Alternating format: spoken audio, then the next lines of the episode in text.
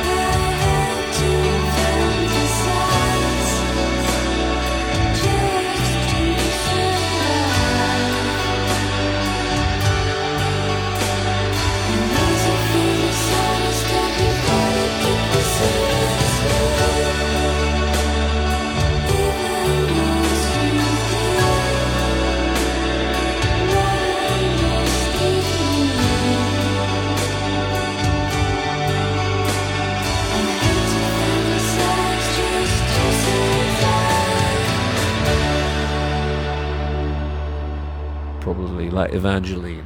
I love that song. I think it's a really beautiful song that maybe didn't get didn't get the attention because because our record label didn't do anything to promote it. Probably 这首《Evangeline》就是当年他们和唱片公司之间发生矛盾，乐队希望推出的首支单曲。Simon 觉得当年唱片公司没有很好的宣传这首歌曲，非常遗憾。这也是他们从中学到了很多教训。下面我们就请 Simon 为我们推荐三首他认为必听的 Cocteau Twins 的歌曲。Okay, three Cocteau Twins songs. Um, I'll give you uh, um, some from each period, maybe. Uh, how about like we'll start off with um, Orange Appled.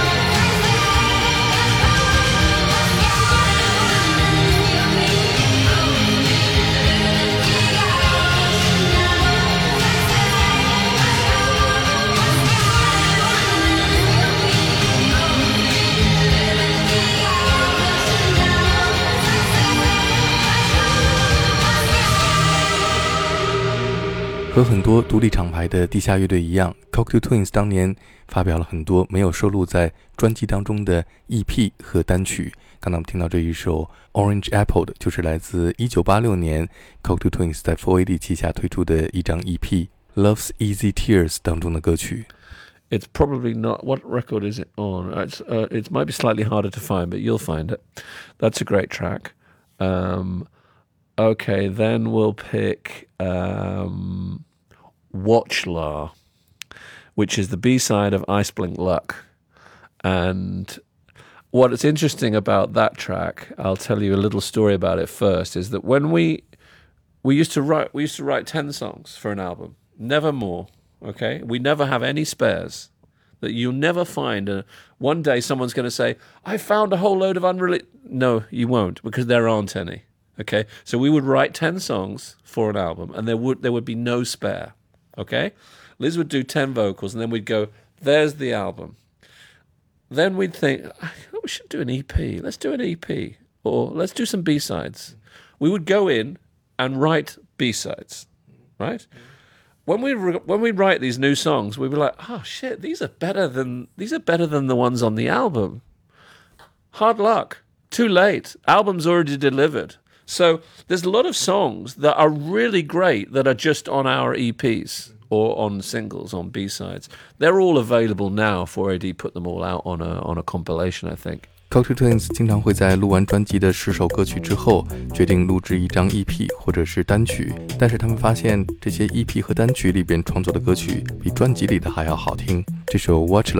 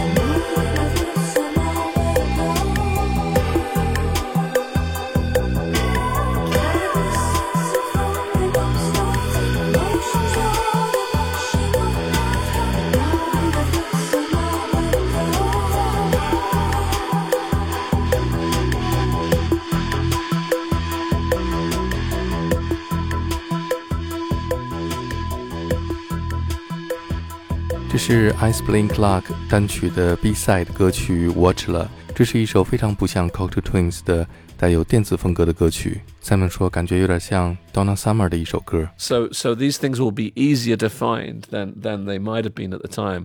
But we wrote this one song called Watchlar, which uh, it's very different for Cocteau Twins. It's really like it's quite electronic.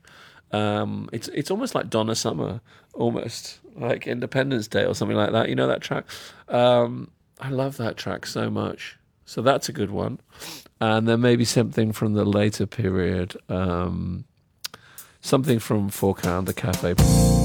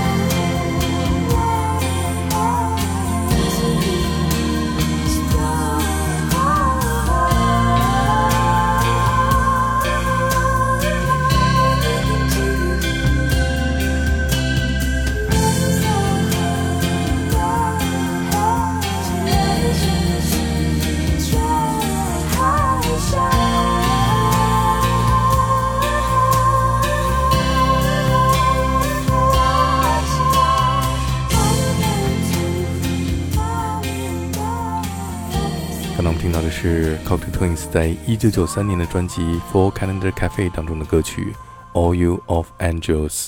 在和主流唱片公司合作失败之后，Simon 才认识到重要的不是金钱。而是和懂得你的人一起工作。Yeah, it's not about the money. It's not about anything other than working with people who understand you, you know, and and uh, empathize with what you're trying to do, and and help you get from A to B because that's all we want as musicians. We want to see some progress. I don't think any musicians, well, of course, some do want fame and fortune, and that that's almost not the not the business I'm in. That's like the entertainment business.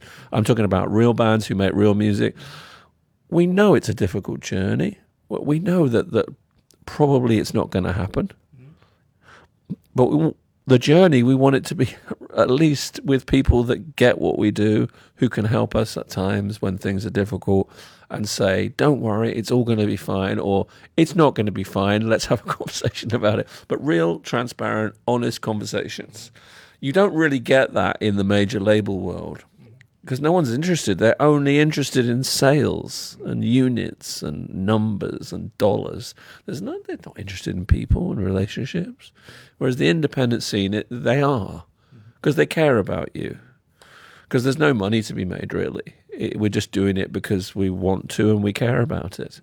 So, you know, if there's any musicians li- listening who are thinking, like, what, you know, where do I go with this? What kind of label is going to be interested in in my music? Have a real think about that because you don't want to end up signing a piece of paper that gives your music to another company for 10, 15, 25 years, and after year one, you are you hate them and want to get out of there because you just basically gave your record away for nothing. Mm-hmm.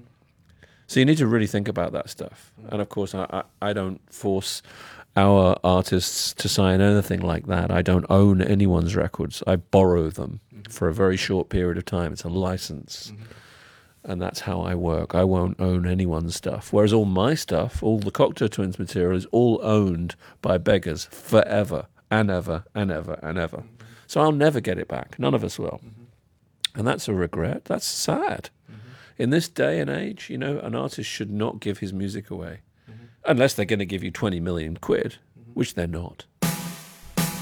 这是 Simon 作为过来人给年轻音乐家的忠告。不要轻易把你的音乐交给任何人，而他自己则把多年来和唱片公司之间合作的经验教训，变成了创立属于自己的唱片公司的动力。我们现在听到的是 Cocteau Twins 在一九九七年解散之前推出的最后一张专辑《Milk and Kisses》当中的最后一首歌曲《Seekers Who Are Lovers》。